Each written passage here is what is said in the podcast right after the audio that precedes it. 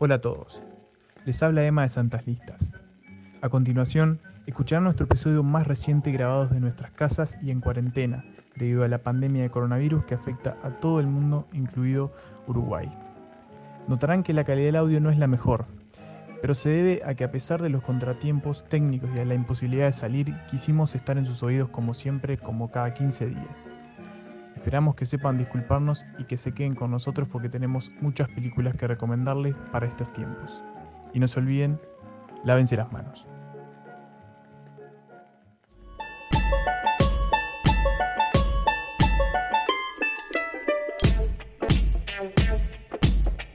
Oh shit. Here we go again.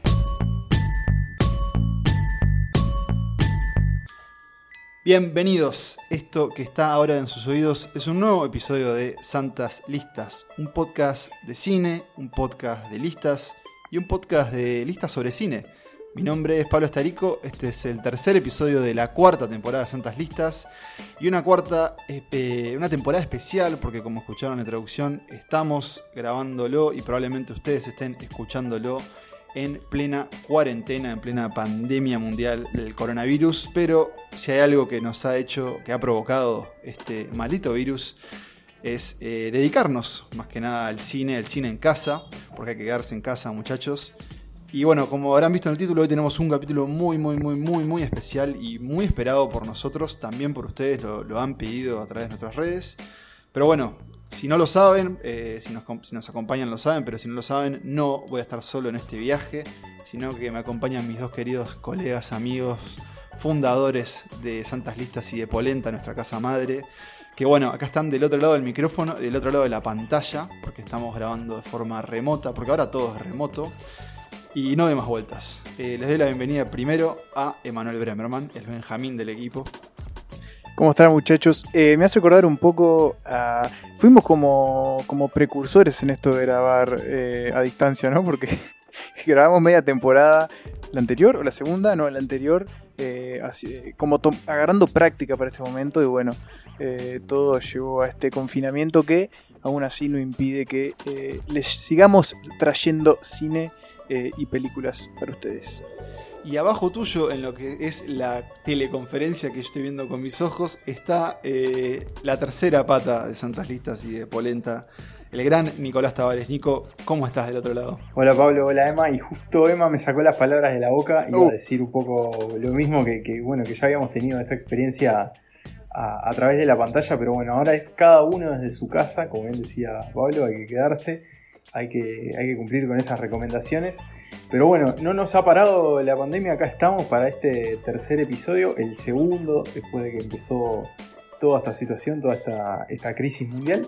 Pero bueno, acá estamos justamente, como decía Pablo, para hablar de dos señores que apreciamos mucho, eh, a los que les dedicamos ahora unas semanas para ver o rever algunas de sus películas y a los que les debíamos esta lista hace bastante tiempo, los hombres de Minnesota, ¿verdad? Así es. Eh, por si por algún motivo no, no leyeron el título, estamos hablando y este capítulo está dedicado a, es para y por los hermanos Cohen, Joel, Joel, perdón, Joel y Ethan Cohen. Eh, este monstruo, en el buen sentido de la palabra, de dos cabezas, este monstruo cinematográfico que desde mediados de los 80, la verdad, eh, que vienen generando solo, solo en mi caso, alegría, también, ¿por qué no?, tristeza en, en algunas de, sus aventuras un poco más sentimentales, pero sobre todo un gran disfrute cinematográfico.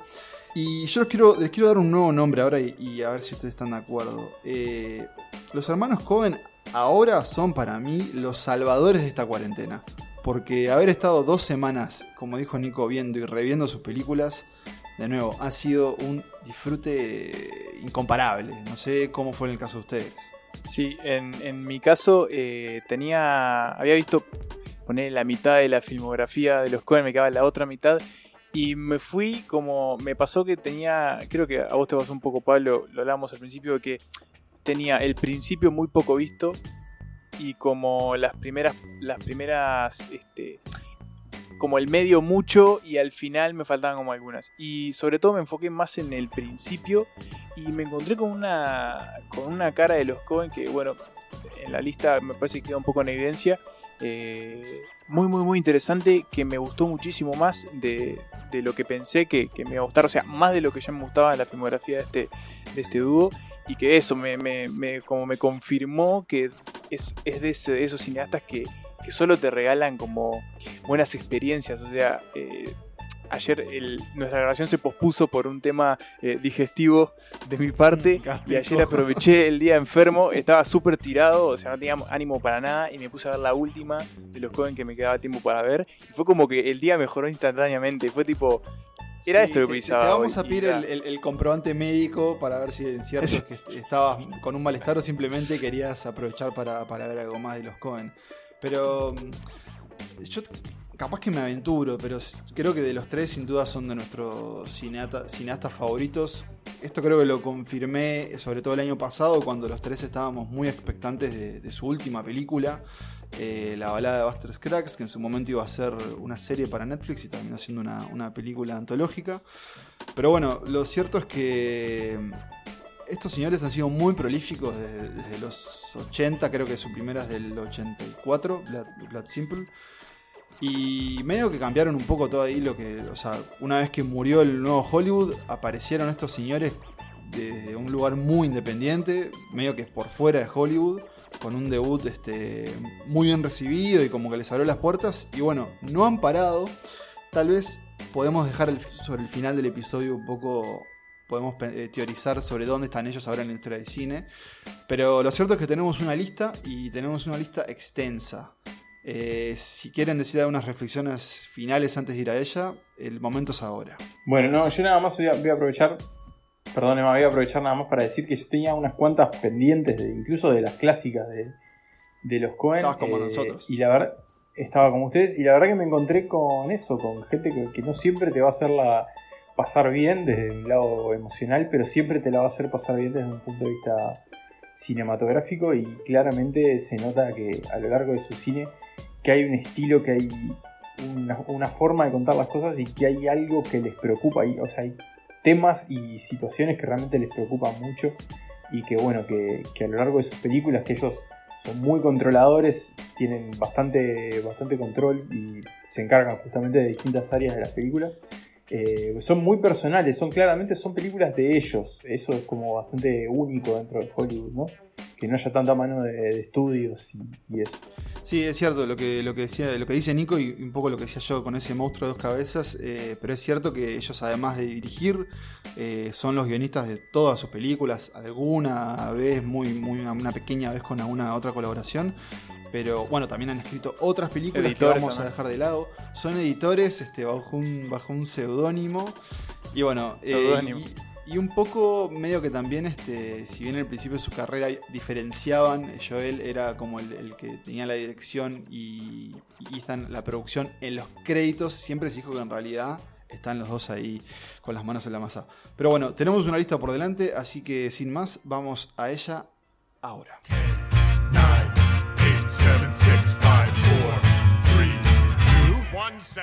Bien, y para el episodio de hoy vamos a hacer una excepción. Por si es la primera vez que nos escuchan, les contamos. Nosotros hacemos listas de 5 puestos o 5 películas.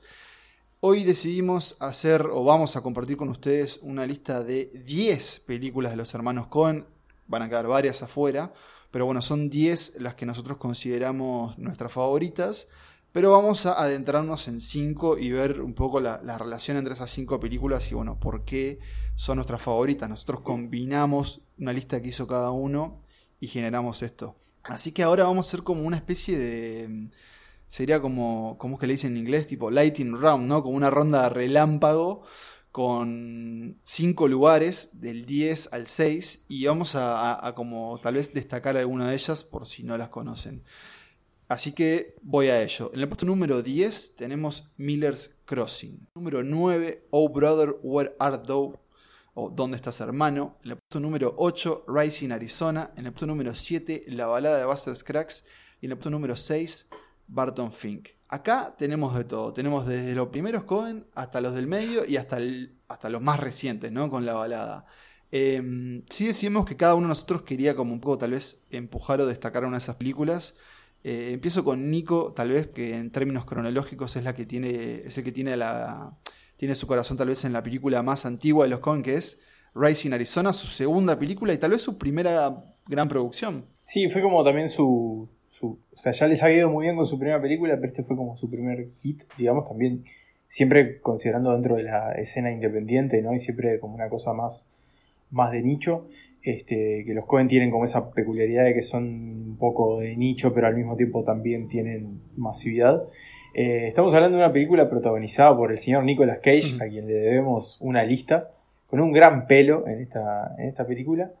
Eh, y es esa parte más comedia, y incluso dentro de la filmografía de los Cohen es un poco rara porque quizá era la juventud y el idealismo, porque es una película un poco más optimista también. Es una película con bastante luz, sobre todo en su final.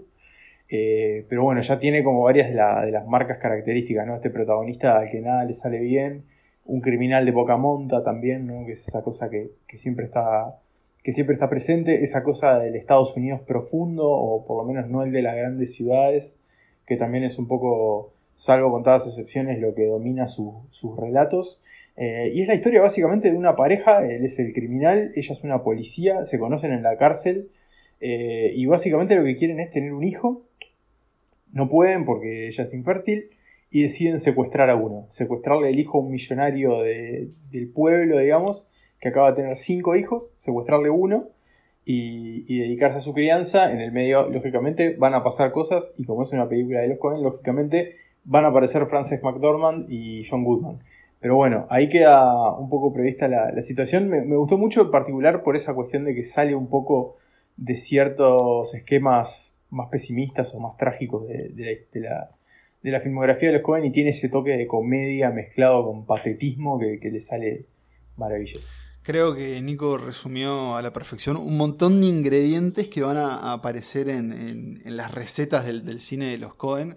Porque es eso, también cuando uno se, embarca en la filmografía de un director empieza a ver las cosas en común, los truquitos que hacen, los intereses. Eh, es cierto que Racing Arizona tal vez es su, lado más, este, no sé si esperanzador, pero sin duda como de los más graciosos. Ya vamos a ver otros. Eh, pero es interesante cómo siguieron después con, esto y, tres años después, ya en, los 90, cuando hicieron este, esto que es nuestro puesto número 10 y que es Miller's Crossing, eh, que tiene un título español algo así como la muerte, en, las flores, Muerte en las flores, sí. Me gusta pila, me gusta pila la traducción, no sé por qué, pero en este caso siempre suele ser al revés, pero Muerte en las flores. Y si se las tendría que resumir, les diría que es El padrino de los Cohen. Es una película sobre mafiosos en la época de la prohibición. Eh, específicamente concentrado en uno que está como en ese rango que no llega a ser el capo mafia, pero que está ahí, o sea, que tiene capaz de, tiene ese poder de influencia con, con el, con el, digamos, lo que sería la figura del padrino, que es un gángster interpretado por, por Albert Finney. Y acá lo que hay eh, es como, bueno, Nico aventuraba, siempre hay, generalmente hay crimen en las historias de los Cohen, hay personajes patéticos, hay no hay lo que se dice tal vez personajes tan como, por lo menos historias, en sus historias más con raíces más realistas, no hay como decir, ah, esta persona no podría existir. Al contrario, estos mafiosos, este policía, este, o sea, este bandido que es Nicolas Cage, son personas que yo creo que ellos en algún punto se encontraron en su vida, sobre todo porque aparte vemos que dedican mucho de su cine a esa parte de Estados Unidos como en el Midwestern, como en el medio y en el sur, ¿no? Eh, Miller's Crossing tiene un montón de traiciones, tiene un diálogo impecable, eso es otra cosa que hacen los Cohen, que es, tienen muchos personajes hablando detrás de un escritorio o hablando dentro de un auto, y vos podés estar ahí 15 minutos escuchándolo. Eh, es entretenida, es un poco, tal vez, un poco compleja al principio de entender un poco las relaciones, o al menos ese fue mi caso, pero sobre el final terminás simplemente aplaudiendo, decir, acabo de ver una gran película, como es el caso de Miller's Crossing, que siguieron un año después con algo completamente diferente que les va a contar Emma a continuación. Completamente diferente, eh, pero también una gran película. Eh, fue una de las que tenía pendiente. La tenía pendiente sobre todo por desconocimiento. Eh, sinceramente no, no, prácticamente no tenía idea de qué iba. Y cuando la vi, la descubrí y la verdad que me fascinó. O sea, directamente se metió en mi segundo lugar y no fue el primero porque hay una película de la que vamos a hablar más adelante que me gusta mucho. Pero estamos hablando de eh, la cornisa de este puesto, de esta, de esta, de esta cuenta regresiva hasta el número 5, que ya vamos a hablar, que es Barton Fink. Sí, sí, la de arañando casi el, 1991. el top 5. Sí. Que es esta película de 1991 que eh, filmaron casi pegado a Miller's Crossing y que para los Coen fue como una especie de bálsamo porque no fue fácil el rodaje de Miller's Crossing y el de Barton Fink todo funcionó a las mil maravillas. La película les dio tres premios en Cannes para, para arrancar antes de meternos ya en la historia, algo inédito y algo que después se prohibió. Hubo muchas críticas por eso, esos tres premios, le dieron el premio a mejor película, mejor director y mejor actor, y a partir de ese momento en Cannes ya no se pudo entregar tres premios a la misma película. Eh, me llamó mucho la atención, yo desconocía el dato, pero pasó a partir de Barton Fink. ¿Y de qué va Barton Fink? Bueno, eh, básicamente es un dramaturgo que es muy, está empezando a ser muy exitoso en Broadway, tiene como obras muy profundas sobre el hombre común. eh, al que lo reclutan desde Hollywood para escribir una película de lucha libre.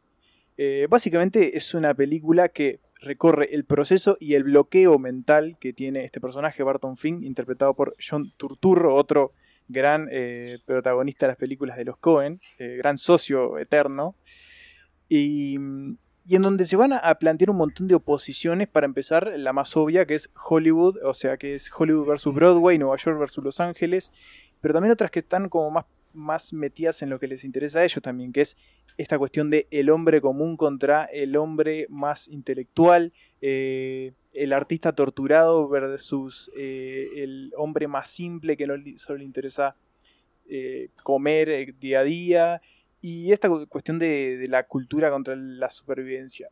Pero además es una película muy extraña desde lo simbólico y de lo que pasa. Pasan un montón de cosas extrañas en el hotel en donde se aloja Barton Fink y se van a desencadenar muchísimas cosas muy raras que involucran asesinatos, eh, alcoholismo, edificios que se prenden fuego y, y hay algo como una esencia del resplandor que a mí me, me- me conquistó de una y me pareció fascinante.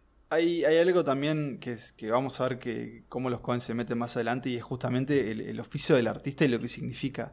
Y sobre todo en Barton Fink, la pomposidad que puede tener un artista. Sí. Eh, que creo que tal vez El- es un el poco esnovismo también en algún a- punto. A, sí mismo. Sí, eh, yo quedé muy sorprendido también con, con Barton Fink. Creo que lo que conocía más era el afiche, que es una especie de John Turturro con, Sí. una, con un mosquito, Un en, mosquito la en la frente. Eh, exacto, pero ni me imaginaba eso que, que- que dice Emma, que la verdad que es un, es un viaje muy peculiar, es una película que además cambia de tono muy lentamente, pero casi que, Sí. que te la lleva a, una, o sea, a un polo opuesto.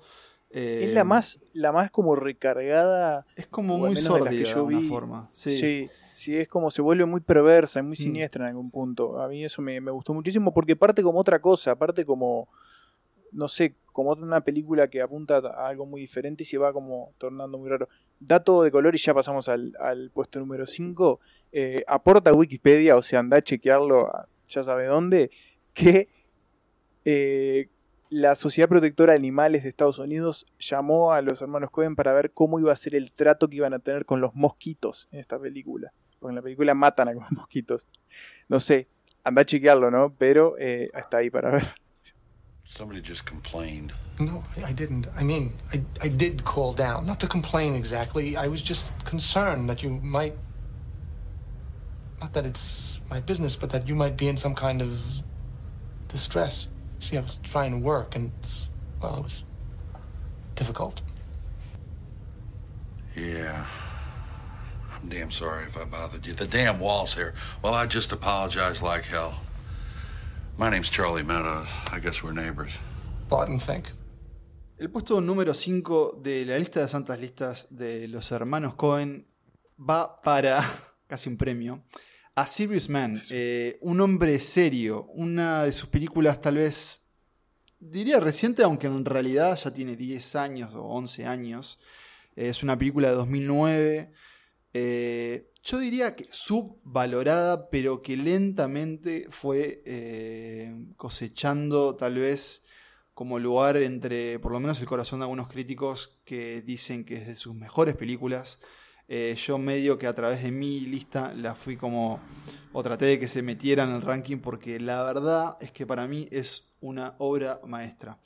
Por lo menos mi relación con esta película, eh, que es una de sus más autobiográficas, es una historia sobre un profesor de, física eh, alrededor de los 60 en los suburbios, también en uno de los suburbios de, Massachusetts. Cuando digo suburbios, imaginen esos barrios modelos de Estados Unidos con todas las cajas, en este- cajas, todas las casas como compartidas, en este caso con los jardines compartidos, familia americana, padre, madre, dos hijos. em, él trabaja, ella no, pero que, como toda película de los Cohen, las cosas no van a salir bien, sobre todo para el protagonista, para Larry, eh, que está interpretado por el gran Michael Stuhlbarg.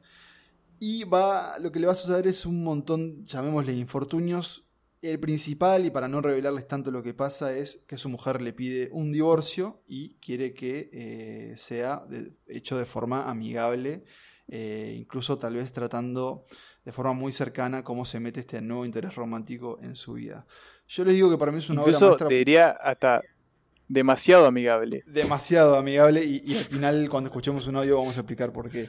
A mí me pasó con esta película, yo la vi en el 2009, eh, yo con 19 años, y les confieso que no entendí que había visto. O sea, sí que había visto una especie de, de comedia negra sobre un tipo en que las cosas no le funcionan bien, que bueno, algo que no dije es que él es judío y todo el judaísmo está muy arraigado en la película, eh, de hecho se divide, de hecho empieza con una especie de introducción con un mito judío que, es como bastante muy, muy cómico, y después un poco la estructura de la película se divide en él visitando a diferentes rabinos. Eh, cuando la vi quedé como, no sé qué pasó con esto, y por eso la quería ver de nuevo, esto que creo que se lo conté a Emma también, y terminó y fue como un, o sea, un deleite de verdad, eh, sobre todo narrativo y filosófico. Creo que es tal vez de sus películas más filosóficas.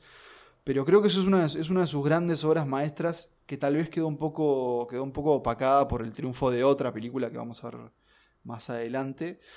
Pero que de verdad para mí tiene todo a nivel de actuación, de diseño, de puesta en escena, de una gran fotografía de Roger Dickens, otro de los grandes colaboradores de los Cohen que no nombramos, pero que por ejemplo empezó a trabajar con ellos eh, en Barton Fink, si no me equivoco. Sí. Eh, Y- O antes, me parece. ¿eh? Creo que, creo que fue con Barton Fink, ellos antes tenían a otros. Pero la verdad es que yo podría irme en, en loas a la película, pero me interesa, yo sé que a mí me gusta mucho, me interesa saber qué piensan ustedes, por ejemplo Nico. A mí lo que me pasó, esta era una de las películas que tenía pendientes, justamente como les decía al principio de, de los Cohen. O sea, me fue gustó tu mucho, por vez. supuesto, la, la- es mi primera vez, la disfruté un montón. Pero lo que tuvo, lo que me pasó fue que la vi y al día siguiente vi Barton Fink. eh, y les encontré muchos puntos en contacto a las dos. Creo que en cierta forma Sirius Man es como una especie como de sucesora espiritual de Barton Fink, esta cosa de el hombre parado ante las desgracias de la vida y ante las que no tiene demasiada reacción, porque puede ser una persona muy buena, con muchas buenas intenciones y que, como, como dice Larry en la Sirius Man, eh, no hace nada, digamos, para que le pasen cosas malas, pero en realidad también es como esa cosa de, bueno, en realidad la desgracia o la fortuna no tenés mucho poder, en realidad te van a pasar cosas a lo largo de la vida y no vas a tener mucho poder de decisión, depende cómo te las enfrentes, eh, y esa cosa también de, bueno, de la sucesión de desgracias, ¿no? Que están, que están ahí, más allá de que Barton Fink es un artista y Larry Es es un hombre común. científico, ¿no? Es un hombre de ciencia, Igual, este, igual es, pero también muy religioso, ¿no? Es cierto, bueno, ese diálogo también es interesante, pero a mí me pasa que Barton Fink me cuesta verlo como una buena persona, sobre todo con la relación que tiene con el personaje de John Goodman, que es sí como, como amabilidad, pero que en realidad esconde, o sea, lo ve desde arriba, básicamente. Claro. Y Larry en realidad, en principio, parecería ser un hombre de bien, pero claro, eh, tal vez la vida lo va como torciendo, sobre todo cuando tiene que enfrentar un acto que involucra un soborno de un estudiante. Eh, y ahí es cuando en realidad lo, lleva como, como hasta el, hasta lo lleva hasta el límite, digamos. Pero Emma, vos querías decir algo.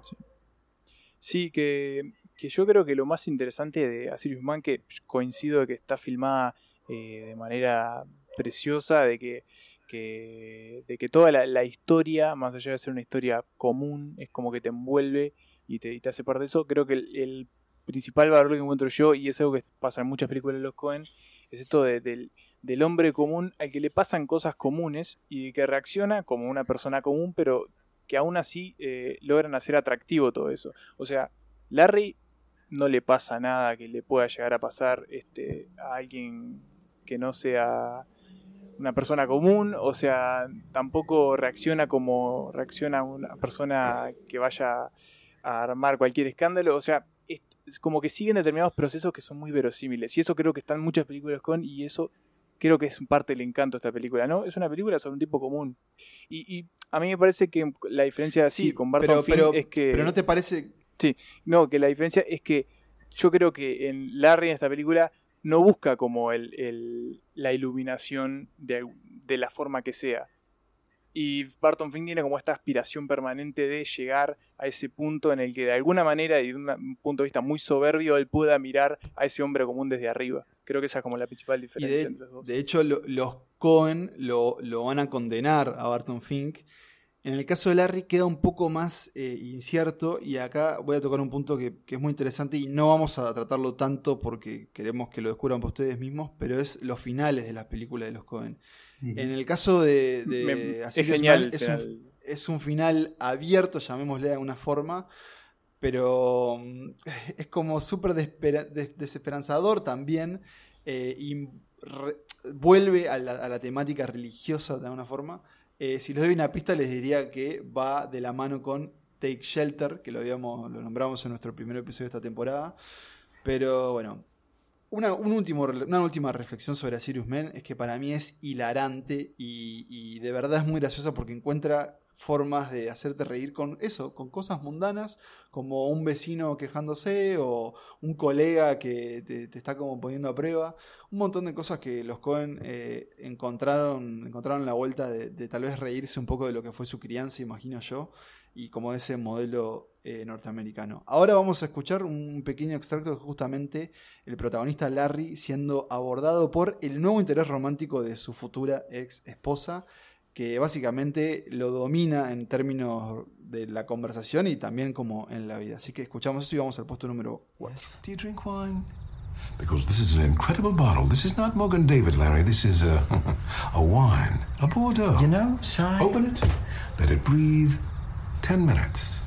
Letting it breathe so important. Thanks, Si, but I, am Listen, I'm not... I insist, Larry. There's no cause for discomfort. I'd be uncomfortable if you didn't take it. Mm. Larry, listen. These are signs, tokens, Larry. I'm just, I'm not ungrateful. I just don't know a lot about wine, and given okay. our respective...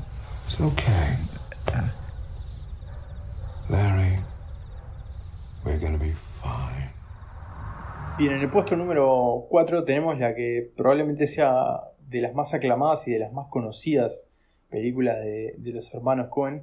Estamos hablando de No Country for All Men, Sin lugar para los débiles, como se la conoce por estas tierras. Este western, eh, por decirlo de alguna forma, un neo-western, que, transcurre en el Texas profundo y que sigue a tres hombres que prácticamente están en, en, películas diferentes. Uno es un sheriff viejo al borde del retiro que está justamente con una especie de película del oeste.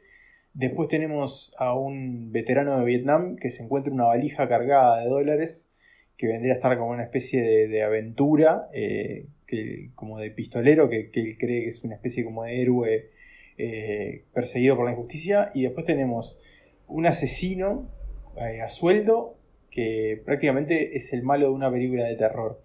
Ahí tenemos a estos tres hombres en Texas en los 80 persiguiéndose mutuamente, uno en busca del dinero que robó el otro, el otro buscando llevarlos a la justicia. Y ahí tenemos esta cosa, este relato de justamente de justicia, de, de, no sé cómo llamarlo en realidad, como también de ambición de, la vida, de la vida misma también, porque los Cohen siempre terminan hablando por un lado o por el otro de la vida y de todo lo que tiene que ver con lo que va pasando en ella.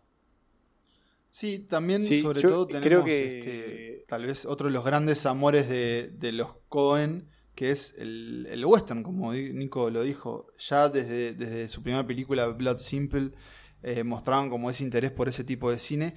Y acá lo mezclan con, con esa negrura que hay, eh, por ejemplo, en este caso en la literatura de Cormac McCarthy, que es el autor del libro en el que se basa Sin lugar para los débiles. Eh, es la consagración máxima de ellos, supongo que a, nivel de, Hollywood, o por lo menos de ese aparato y esa industria que es, que es que es el Oscar. Eh, quería repasar, por si no, por si no saben, quienes fueron como sus contrincantes en ese año en los Oscar. Estaba nominada eh, Atonement, Juno, que también hizo como, como un mojón en, en- en el cine, tal vez como más indie, Michael Clayton y otra gran película que es eh, Petróleo Sangriento, que creo que es como un poco una prima de No Country for Old Men. Eh, Es como una especie de, de binomio, ¿no? Incluso es como que te las confundís un poco en la mente. A mí Y porque me es la, pasaba la- con- la- la codicia también, porque, porque Sí. la codicia es el mal de, de estos, de, estos, de estos tipos, sobre todo el personaje de, de Josh Brolin. en esta guerra bipolar de, de Petróleo Sangriento sin lugar para los débiles, igual tengo que decir que me quedo al lado de Paul Thomas Anderson, ¿eh? Yo creo que Pero. Pero no, sin lugar para los débiles, eh, yo la siento como la película más aterradora eh, de los Cohen. Y me parece que es porque encarna un arquetipo que ellos repiten mucho en, en sus películas. Va, mucho, o sea, lo repiten eh, en determinados puntos. justo en la película que vamos a ver después, por ejemplo. que es esta cuestión del. como que el, el del mal implacable, del, del villano que que más que un villano es como una especie de ente que se va comiendo todo y que es incapaz de ser parado. Este Anton Chigurh, que es el, el personaje que hace Javier Bardem, es, es eso, es como el horror eh, personificado, es algo que no se puede parar, es un tipo que va con una, con una mm, cosa de aire comprimido matando gente que vos te lo pueden plantear y te puedes cagar de risa, pero después lo ves y te cagas de miedo. Entonces como que me parece que desde ese punto de vista es como la película más eh, aterradora de los Cohen. Yo debo confesar que era una de las que quería rever porque la vi hace un montón de años. De hecho, creo que la vi el año en que salió. Y no, no, no la recuerdo tanto. Tengo como la historia un poco perdida en la cabeza, un poco difusa. Incluso el personaje Tommy Lee Jones, no, no lo recuerdo como muchas escenas con él, salvo el final, pero. Pero sí, sí recuerdo. Es que él está es como- dice está como en Amour, paralelo a la película. eh, recuerdo los- las sensaciones. Sí, es esta cuestión de. Me acuerdo de lo que me hizo sentir, no me acuerdo tanto de la película, pero sí recuerdo esa sensación de, como. de eso, como de, de agobio y de, y- de terror, pero en el sentido de, que algo que se avecina. Eh, eso es lo que.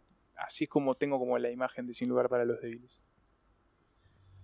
Quiero, quiero puntualizar, aprovechar que, vos y Nico hablaron de, de esa creación que es el, el personaje de Anton eh, por Javier Bardem. Creo que en mi caso fue, el- fue creo que mi descubrimiento, de Ja- no de descubrimiento, pero decir quién es este tipo. De hecho, no sé si sabía que era español.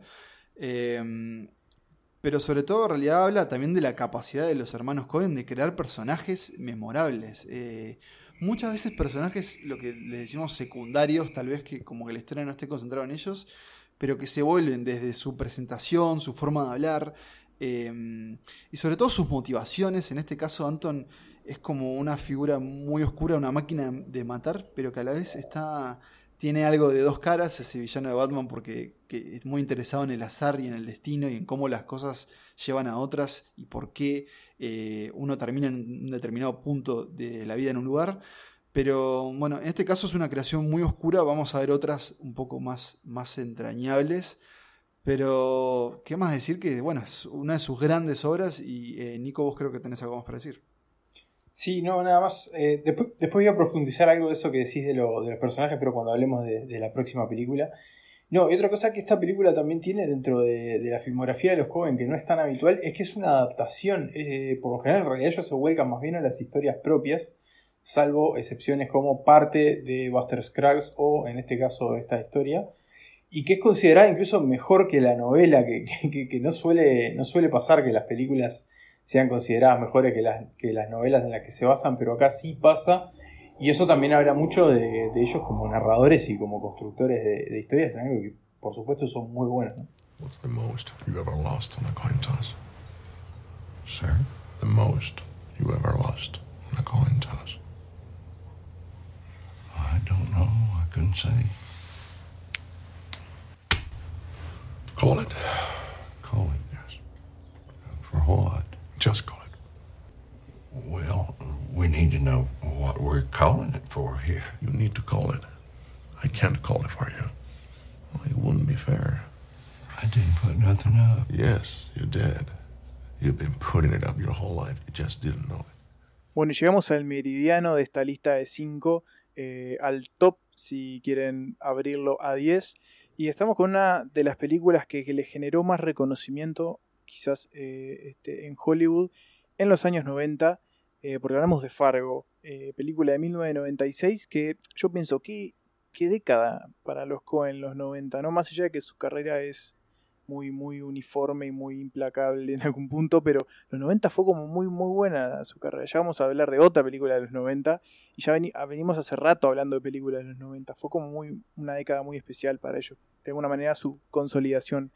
Pero, pero bueno, Fargo también fue una película que le abrió las puertas quizás en Hollywood, los mostró de, de una manera que no los había mostrado hasta ahora y generó una historia que de nuevo se acumula en un montón de, de obsesiones, de pequeñas obsesiones y de personajes memorables que estos dos hermanos han, escrito durante su carrera. Tenemos básicamente la historia de un esposo que quiere arma el secuestro de su esposa para cobrar la recompensa y quedarse con la guita del suegro. Básicamente esa es la premisa que da pie a una historia de enredos y de violencia que se desata en uno de los parajes más inhóspitos de toda la filmografía de los Cohen, que es eh, Dakota del Norte. Y, acá es donde se hacen carne un montón de estas cuestiones que hablamos ya del pueblo pequeño, los personajes que de alguna manera encarnan al pueblerino, eh, y esta violencia que en algún punto explota, no se puede contener y da pie a un montón de situaciones muy, este, muy extrañas pero muy verosímiles en algún punto. Y de nuevo tenemos eh, la figura de esta maldad que, que también se hace eh, como presente en uno de los secuestradores, entre comillas, de, esta historia. Nico. Lo que decías, bueno, primero que nada, puntualización, es parte de Dakota del Norte y parte de Minnesota, el estado natal de los Cohen, que es un estado bastante peculiar dentro de, Estados Unidos. Eh, conozco un poco de, su, de peculiaridad, por, bueno, tengo familia en ese estado, así que tengo un poco de conocimiento. Es un estado que es muy conocido por, por estar habitado por descendientes de, de, nórdicos, de personas que provienen de los países nórdicos, de daneses, noruegos, suecos.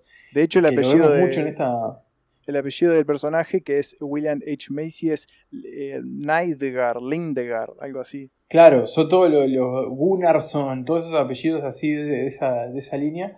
Y es un estado muy conocido no solo por ser la cuna de Bob Dylan, por ejemplo, y de Prince, eh, sino también por, por por una cualidad de sus habitantes que están como asociados a un estereotipo de, amabilidad casi excesiva, casi como una cosa de, de, el famoso canario simpático, el famoso canario simpático que tenemos acá, pero llevado al hemisferio norte, eh, y un poco también se ve y se burla en la película, incluso hasta con los acentos de estos personajes, que están obviamente exagerados también, ¿no? Ya. Ya, eh, pero, pero que bueno, que está como, como llevado al extremo, pero para reflejar un poco esa maldad dentro de un lugar que se asocia con lo bueno y con lo simpático, ¿no?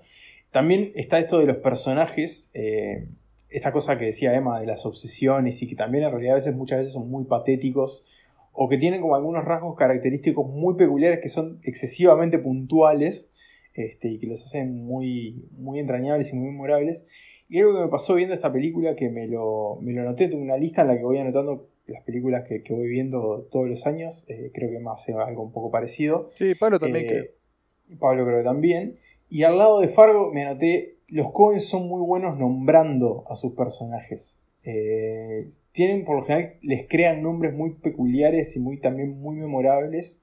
Y que bueno, muchas veces tienen que ver también con, con los personajes como, esta, como este secuestrador que nombraba que nombraba Emma, que, el apellido, por ejemplo, incluye el término grim, que en inglés es como, como sombrío, ¿no? Esa cosa así que, está ahí como esta cosa y también tiene eso como del mal implacable o, bueno, como ese mal más eh, puro, digamos, si se quiere también. Creo que, Fargo es, como también un muy buen ejemplo para, para destacar algo que por lo menos a mí me pasa con la narrativa de los Cohen y es que son un gran rompecabezas que tal vez en un principio parecen como que las piezas están sueltas, esto creo que lo vamos a ver sobre todo en nuestro primer puesto, eh, y que tal vez no todo va exactamente bien encajado con lo otro, pero de a poco se va esa pelota de nieve de, infortunios, va creciendo, va creciendo, y todo va cayendo en un mismo lugar. Eh, muchas veces tal vez no dejando una enseñanza, sino simplemente son cosas que pasan y la vida sigue. Pero, pero otras veces, bueno, muchos tienen que pagar el precio por sus actos. Creo que eso es como uno de, de los temas que ellos tienen en común a lo largo de su filmografía. Y quería destacar también, en este caso, al, personaje, tal vez al otro como la otra protagonista, la otra figura protagonista de la película, que es el personaje de Frances McDormand, March, una, una policía embarazada, que para mí es de los personajes más lindos de la película de los Cohen, porque es una tipa como súper profesional, amable, que no se deja venir abajo por el entorno, este, en este, esta especie de Fargo que, que, yo no sé si existió o existirá, pero este lugar que la verdad es completamente desalentador por, por el tipo de gente, por el tipo de vida. Eh, estoy de acuerdo. Y además me gustaría. Sí, no mencionamos el personaje Steve Buscemi, otro que aparece frecuentemente en las películas de los Cohen. Acá hace un gran personaje, es uno de los secuestradores, uno de estos matones. No, quería puntualizar dos cosas. La primera, la música de Carter Burwell, que está en muchísimas. Eh, colabora también, otro de los grandes colaboradores de los hermanos, que a mí me encanta eh, sus composiciones, eh, tanto en las de los hermanos Cohen como en las películas de Martin McDougall, que es como una especie de hermano espiritual de los Cohen, que es el director de Tres Anuncios por un Crimen o Escondidos en Brujas. a mí me encanta la música que hace este tipo y creo que el soundtrack de Fargo más que el soundtrack, la banda sonora, eh, debe ser uno de mis favoritos de, todo el cine. Me parece que esa, ese tema de apertura es, impresionante. Y después eh, destacar que aunque Santas Listas no habla de series, eh, la serie Fargo, que de alguna manera se inspira y adapta a esta película de formato series, es de verdad una de las mejores cosas que vi. Yo solo vi la primera temporada, es antológica, pero la primera es la que más se asemeja a la película y es muy buena, pero de verdad, o sea, se la recomiendo mucho. Serie que tiene el visto bueno de los Cohen, que no es muy habitual, digamos, cuando se hacen como estos revivals de, cosas que ya pasaron hace mucho tiempo, pero bueno, ellos le dieron su, su visto bueno, son productores también de, la serie. Y nada más agregar que, Pablo la, nombraba, este dato de trivia que no lo dijimos hasta ahora, es que Frances McDormand, una de las protagonistas de Fargo, es la esposa de Joel Cohen, se conocieron en el rodaje de la primera película de los hermanos y es parte también como una familia cinematográfica porque la esposa de Ethan también está vinculada al cine, todos trabajan juntos, tienen como una cosa media así también como de trabajo familiar.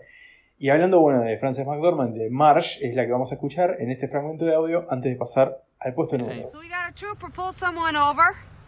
We got a shooting.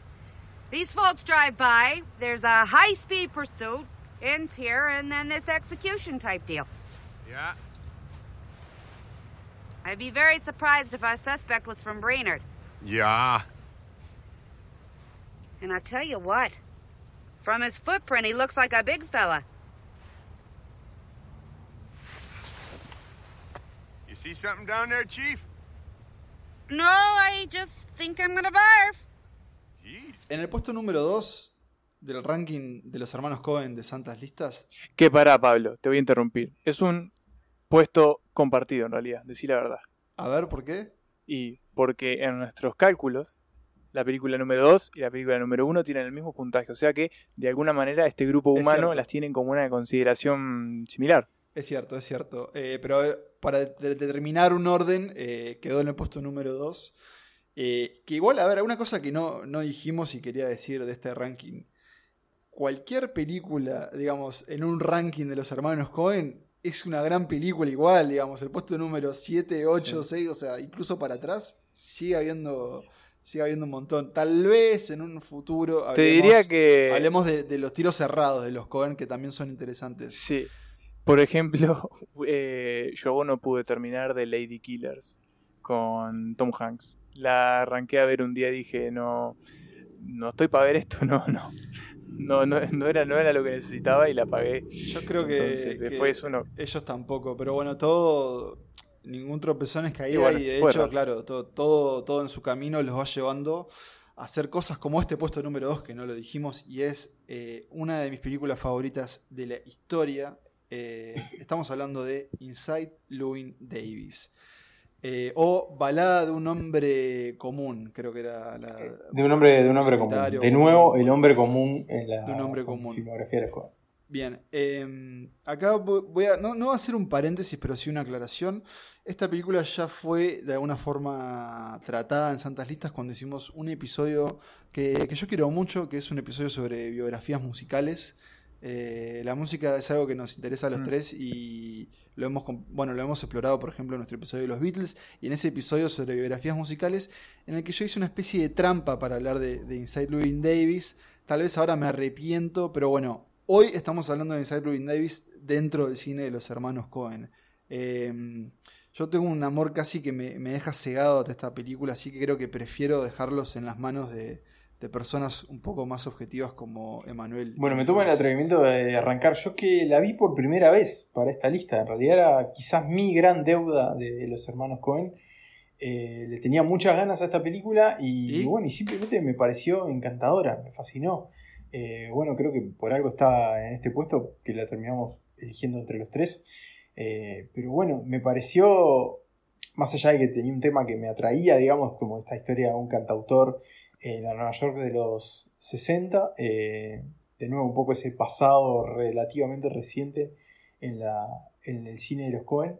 Eh, me pareció encantadora esta vida de este hombre que básicamente es un homeless, y bueno, no tiene casa, vive en los sillones de sus amigos, que, que bueno, que está buscando pegarla en un mundo que se va haciendo cada vez más competitivo, el de la música folk en esa década, que bueno, después con, Bob Dylan, que tiene una especie de cameo en esta película, terminaría de, de despegar por unos años.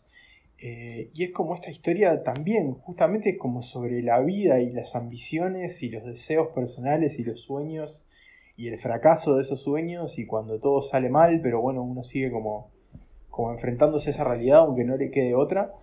Y es una película llena de canciones preciosas también, eh, interpretadas incluso por sus propios participantes, por, bueno, por, por supuesto por Oscar Isaac, que es el, el protagonista, también está Justin Timberlake por ahí, eh, incluso Adam Driver, que cuando lo vi no lo podía creer, Gran papel. cowboy. Sí, sí, sí. Gran papel. Una gran papel. canción, Mr. Mr. Kennedy.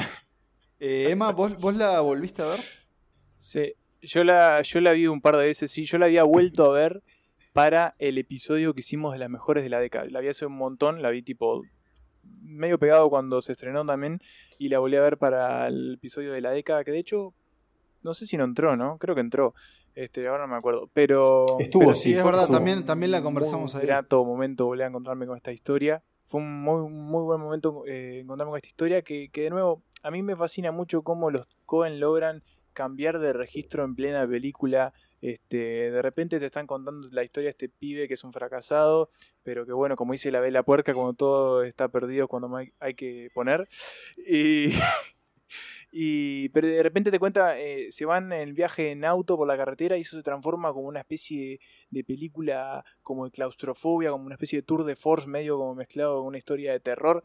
Es rarísimo como vas pasando entre experiencias en, en esta película y sí creo que, que al arraigarse en el tema de la música genera un montón de momentos muy, muy, muy geniales. No mencionaron Fede No. Well, que Bueno. para mí es la mejor canción de la película, interpretada por Marcus Mumford, claro, que no aparece en la película. Él, es el, el- él sería como la pareja cantautora Sí. de Lewin Davis que, que ya no está más. Eh, Claro. Pero bueno, no mencionamos eso, pero porque Exacto. no mencionamos toda la banda, Y- toda la banda de y algo que de verdad es ese disco, Sí. una vez que lo empiezan a escuchar, no van a parar de hacerlo, va a quedar en sus vidas porque los puede acompañar en, en cualquier momento. Yo he intentado incluso tratar de cantar algunas de esas canciones, eh, pero bueno, es muy difícil llegar al, al registro y tal vez eh, sentimiento de, de Oscar Isaac. Y una cosa más, y, y con esto concluyo mi, mi participación en Inside Llewyn Davis, es que tiene momentos muy graciosos. Me da mucha gracia la discusión que tienen con Carrie Mulligan en el parque cuando hablan de ponerse el forro y eso. Eso es muy gracioso. Eh, nada, es una de mis escenas favoritas de la película. Bien, y yo solo agrego nada más que, bueno, en esta película es un poco más obvio porque justamente trata sobre la música, pero se nota mucho también viendo las películas de los hermanos Cohen que les gusta mucho la música, que les interesa mucho la música y el impacto que tienen las películas. En ese sentido, por ahí también quizás hay una comparación con Tarantino que también lo hace, y eso creo que simplemente es una cosa generacional, ¿no? Esa cosa de hijos de los 60, 70 y esa crianza a puro disco, que básicamente, disco no el género, sino disco, disco, disco de música, disco de vinilo eh, y radio, que, que lógicamente también lo- los influye mucho y, y lógicamente también se traduce en, su- en sus películas. Y vamos a escuchar un, pequeño diálogo entre el personaje de, de Davis y su novia. Y un poco tal vez un sentimiento que tiene la película. Y creo que, que los, los Cohen lo, lo narran con mucho valor. Y es que, bueno, a veces simplemente no se puede triunfar. Pero vamos a ver cómo en el puesto número uno, después de Llewyn Davis, eh, el triunfo a veces viene de formas misteriosas. I'm done. Going back to the Merchant Marine. Well, that's it? This could be good for you tomorrow. Playing the gaslight for the 400th time for the fucking basket. Actually, you'd have to split the basket. There's another act. But the Times is gonna be there. Oh, the times. I'm sorry. I'm sorry. Thanks for the thought. But, uh, it's not going anywhere. And I'm tired. You're tired? Uh, I'm so fucking tired. Y entre alfombras orinadas y torneos de bowling nos adentramos, sí, ya saben de qué estoy hablando. Nuestro puesto número uno es sin duda la, sin duda es la película más amada y venerada de los Cohen. Yo les quiero preguntar a ustedes si tal vez es la mejor o no. Yo creo que no, pero ahora nos metemos. Estamos hablando de el gran Lebowski, eh, de Big Lebowski. Eh, el gran clásico de culto de los Cohen que hoy en día se ha como coronado también dentro de, de el mainstream como una comedia atípica que ha generado un fanatismo y fervor a través de las décadas eh, y que hasta el día de hoy nos hace reír muchísimo. Eh, yo confieso que me imaginaba que iba a estar en- entre los puestos más altos, pero me sorprendió que estuviera en el puesto número uno y a la vez no. Y entonces quiero preguntarles a ustedes, eh, ¿por qué el Gran Lebowski está en nuestro puesto número uno de nuestras películas favoritas de los hermanos Cohen? Me parece que, ¿sabes qué? Es como los Oscar esto, que es por el consenso, ¿no? La película que a más gente eh, le gusta y como la venera y está en sus primeros puestos, de alguna manera también llega a ser la película más querida por el público. Eh, creo que en ninguno de los tres casos No, el fue mío el fue primer sí. puesto, o creo que sí, bueno, en el tuyo fue, pero siempre estuvo como rondando. Entonces creo que un poco es por ese motivo. Pero también hay que decirlo, es una película extremadamente divertida, eh, se la pasa genial viéndola y no sé, la puedes ver miles de veces y puedes seguir riéndote de las desventuras de este eh, falopero The Dude. llamado... No, no- no lo llames Lebowski. Justamente el pide Claro. de Dude, de The Duder, eh, el Duderino, The Dude. el- o el Nota también. El nota. A mí me el gusta nota. cuando le ¿Cómo? dice el Duderino a Lebowski. El Duderino. Nico, antes, Eh, perdón, antes de que, de The que te explayes en tu amor hacia The Big Lebowski, yo creo que para mí una, una forma de darte cuenta que una película te gusta mucho es pensando este razonamiento. Yo, si tuviera un servicio de cable, que hoy en día sería un negocio tal vez no muy exitoso, yo tendría un canal que se llamaría El Gran Lebowski y que pasaría 24 horas esta película. Cosa de que cuando vos prendas, sabés que en alguna escena va Sí. a estar. Y bueno, te vas a colgar un rato a ver El Gran Lebowski, de principio a fin. Eh, yo la volví a ver el año pasado, sobre todo porque me perdí un reestreno que hubo en Cinemateca. No sé si alguno de ustedes fue. Eh, pero No, sí pudimos disfrutarlo un Fue poco. una en fecha media nuestro complicada. Listas en vivo donde hablamos de y mostramos una de esas escenas. Y básicamente todo el, el- el- el bar o el público que estaba ahí en, en Shelter, eh, patio cervecero. Y aprovecho y paso el chivo. Si están escuchando esto, están haciendo envíos de cerveza en la cuarentena. Una de las cervezas más ricas de Montevideo. Así que pídanse, eh, nos piden en contacto a nosotros o los buscan a, a ellos en Shelter. Pero bueno, ahí pasamos un pedazo de, de Gran Lebowski.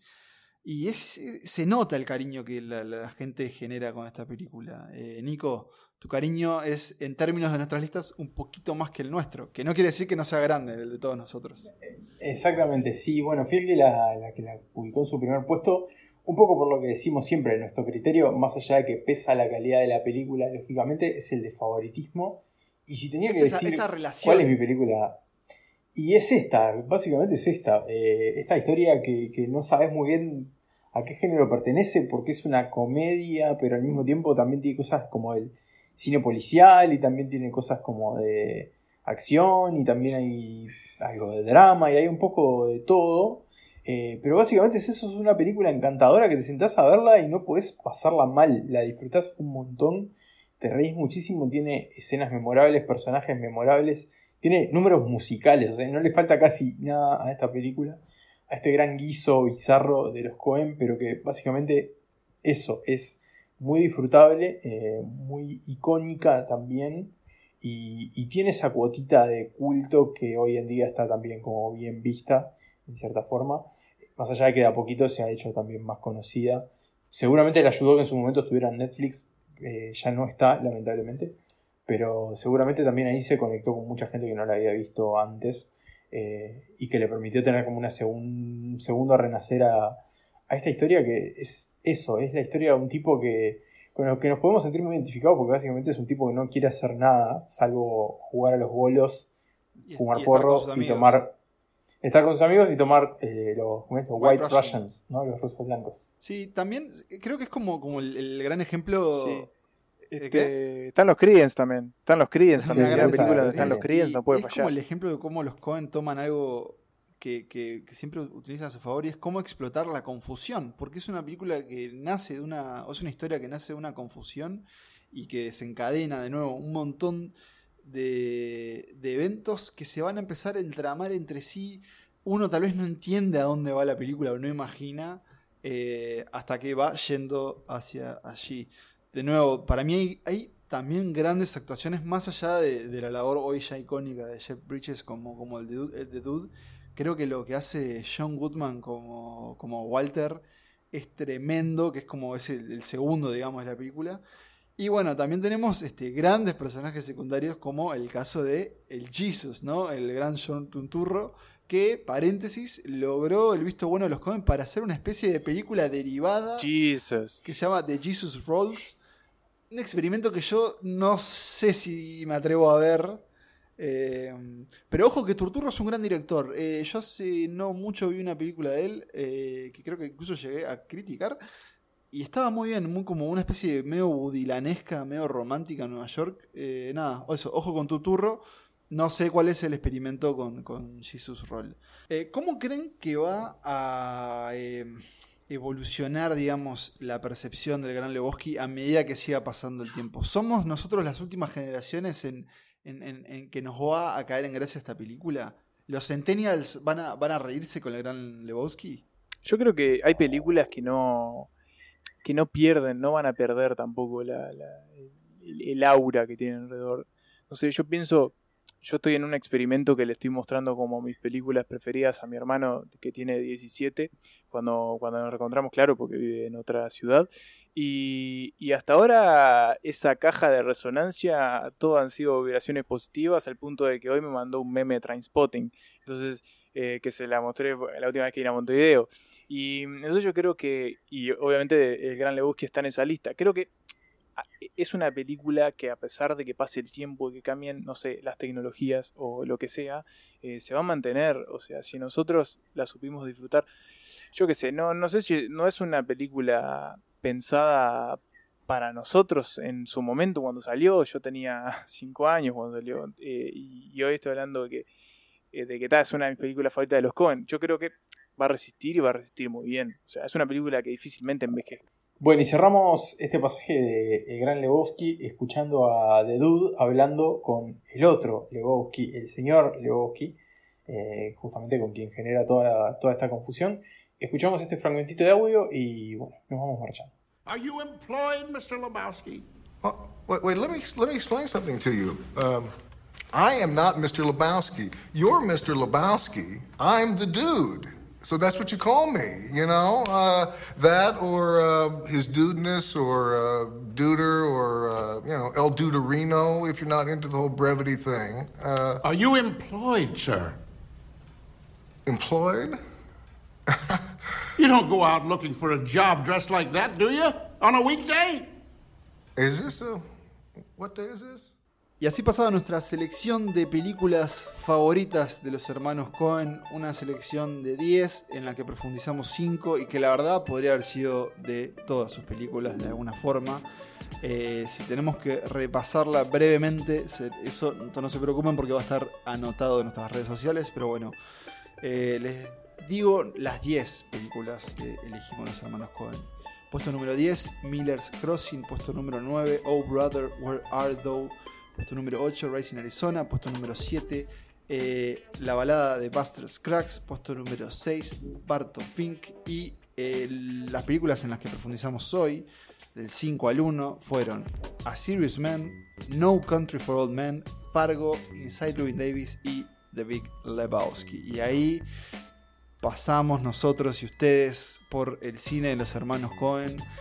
Eh, a mí no les voy a decir que me preocupa eh, que la balada de Scruggs haya sido estrenada en Netflix. Me parece que obviamente habla del interés de Netflix en contar con los grandes autores, con el Corsese, con los Cohen, pero me pregunto si los Cohen perdieron de alguna forma cierto lugar en Hollywood en donde no se les permita tal vez hacer una, una no sé, una nueva No Country for Old Men, una nueva Fargo por, por lo que, no sé, llamémosle las vías tradicionales, pero no sé, siento que ellos no, no sé en qué están y me preocupa, eso es a lo que voy. Yo, yo creo que el tema de la balada Buster Scruggs, que de hecho mm, apenas la mencionamos, pero fue una muy buena muestra de lo que pueden hacer los Cohen en el plan más antológico eh, y otra muestra de lo que hacen en el western. Eh, creo que derivó más de cómo se dieron las cosas, ¿no? Yo creo que Netflix había contado con ellos para hacer una serie, como para reforzar el catálogo, es decir, tenemos una serie hecha por los Cohen. En algún momento los Cohen dijeron, vos, esto es una película, y ta, y ya estaban Es ahí. que había sido, había sido anunciada como una serie, o sea, estaba Por todo eso, por eso, creo que fue como el devenir de, de la, de los acontecimientos. Ya la tenían ahí, ya habían hablado con Netflix, dijeron, vos, esto es una película, y bueno, dale, negro, sacala como película. Eh, pero no creo que hayan perdido como el lugar. Sí, ahora me acuerdo que eh, estamos ante un momento tal vez eh, muy importante en la historia de los hermanos y es que creo que se viene la primera película de ellos separados. Creo que Joel o Ethan va a dirigir Hamlet o algo así. Lo voy a chequear mientras... Sí. Sí. Nico, ¿vos sabés esto? No, razón, sí. Si no me equivoco, Joel, eh, ya te lo chequeo, pero sí, hay uno de ellos que va a dirigir eh, Hamlet, el clásico de Shakespeare. Confío en, que está, confío en que está todo bien entre ellos, ¿no? Sin duda. Sí, es que eso te iba a decir. Yo valoro, valoro y, y reconozco que estos dos hayan, hayan logrado trabajar juntos y de qué manera durante tanto tiempo. Eh, no, no he leído jamás de cruces o peleas o te odio y, y no te vuelvo a ver más al estilo hermanos Gallagher. No sé si ustedes saben de algo de eso, pero han logrado como hacer esta, este dúo creativo que, que se ha mantenido durante las décadas y es impresionante eso. Eh, bueno, sí, oficialmente Joel Cohen es el encargado de esta adaptación de Hamlet con Denzel Washington y obviamente Frances McDormand como protagonistas confirmados por ahora. Creo que simplemente es una cuestión de que están probando suerte separados, como con Duprat hicieron en Argentina, por ejemplo, hicieron una película cada uno. Eh, probablemente esté todo bien. Ellos, eh, no recuerdo, por ejemplo, en los últimos años ver, llamémosle, no sé, un perfil de los Cohen en tal revista. Creo que son bastante cerrados a nivel personal o, o hasta un poco parcos en, en- en la forma de expresarse. Hay un montón de, de conferencias y de charlas este, de QAs posteriores a proyecciones. Pero mm, no sé si son las personalidades más como más brillantes. eh, No, eh, por lo general los comentarios que se hacen es que son tipos muy simpáticos y muy agradables de trabajar Claro. con ellos. De hecho, también un poco por eso siempre la gente vuelve con. Siempre tienen Sí, como ese grupo estable. Porque justamente generan un buen ambiente Claro. y son como muy Capaz simpáticos. que- dicen que son muy son graciosos. graciosos. también. Bueno, eso, yo como que creo Sí. que con los medios o con Hollywood ellos no, no pretenden ser el alma de la fiesta, pero como creo que dice Nico, esos son como tipos en que no sé, que podríamos invitar a... no- ¿Qué podríamos hacer con los Cohen en Uruguay? Una película.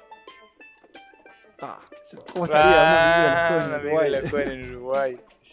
Sí, sí, sí. En, en pueblo, en pueblo centenario.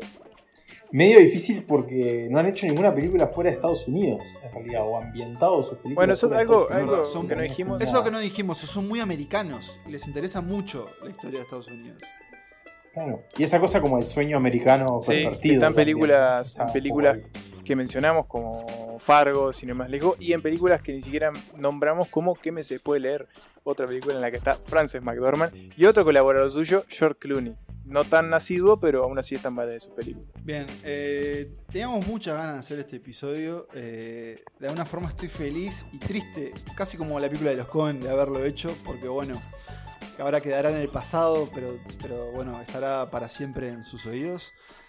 Eh, de nuevo, creo que fue una gran eh, elección. De hecho, creo que fue idea de, de Manuel de, de hacer esta temática ahora. Sobre todo cuando estamos todos encerrados y bueno, necesitamos, necesitamos unas risas. Es que eso, eso creo que, que es lo bueno de que los cines estén cerrados. O sea, que nos podemos. Nunca nos apegamos mucho a los estrenos nosotros, pero a veces sí. Y esto de que no tengamos estrenos de alguna manera nos hace como replantear un poco el panorama.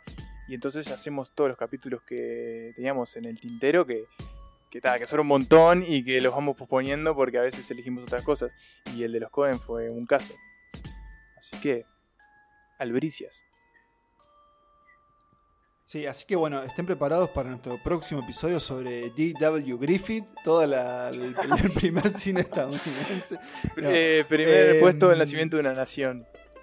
Es una, es una temporada especial, como ustedes se habrán dado cuenta. Eh, venimos de anunciar el fin del mundo, venimos de, de alguna forma, tener que empezar a vivirlo. Y ahora, bueno, eh, de todas formas, les agradecemos que nos acompañen. Yo, muchachos, les agradezco a ustedes No, un placer. por estar ahí del otro lado. Eh, esperamos poder grabar juntos. Y, mm, pero antes de irnos, hay algunos anuncios parroquiales, tal vez, ¿no? En cuanto a nuestras vías de comunicación y etcétera, etcétera. Los mismos de siempre, nos pueden seguir en Instagram, arroba santaslistas. Eh, En Twitter estamos en la cuenta de nuestra casa madre, por ahí también se pueden enterar de todas nuestras novedades, arroba polenta podcast. Nos pueden escribir a santaslistaspodcast.gmail.com. Contestamos cada tanto cuando Pablo se acuerda que, que esa cuenta de mail existe. Tenemos logo nuevo. Eh, bueno, se tenemos logo nuevo, muy bueno. Ya lo pueden ver en todas nuestras. Lo pueden comprar. Nos pueden seguir en Letterboxd. eh, también tenemos nuestra cuenta como Santas Listas. Y bueno, y por supuesto está el gran archivo de Santas Listas. Pueden solicitar su acceso. Ahí tenemos todas las películas de las que hemos hablado y los correspondientes links. Eh, y bueno, y por ahí, por ahí estamos. Y estén atentos a dos cosas. Una, a, nuestra casa madre Polenta, no solo bueno, a nuestros podcast hermanos como Finjan Demencia, que ha hecho un regreso triunfal, sino también a otras cosas que estamos cocinando dentro de Polenta. Y lo otro es, estén atentos al regreso de dos cosas. Uno, el boletín de Santas Listas. Y dos, el y saco el polvo de, de la estantería, el grupo de Facebook que también No, el grupo de. Facebook. Pero con el ¿Vivo? coronavirus no volver habían vivo. dado de baja a Facebook. No, no, parece que logramos lo- los permisos indicados. A ver, es todo población de riesgo, toda la que está en el grupo de, de Facebook, pero bueno, vamos a ver cuánto, cuánto dura. Eh. Señores, eh, mi nombre es Pablo Estarico eh, y a quienes escucharon son Nicolás Tavares y Emanuel Breman. De mi parte me despido, me despido de parte de Manuel. También sí, gracias. Despedite de mi parte. y Nico, ¿algo más para decir? Sí, nos vemos el próximo episodio. Muchas gracias muchachos. Quédense en sus casas y que viva el cine.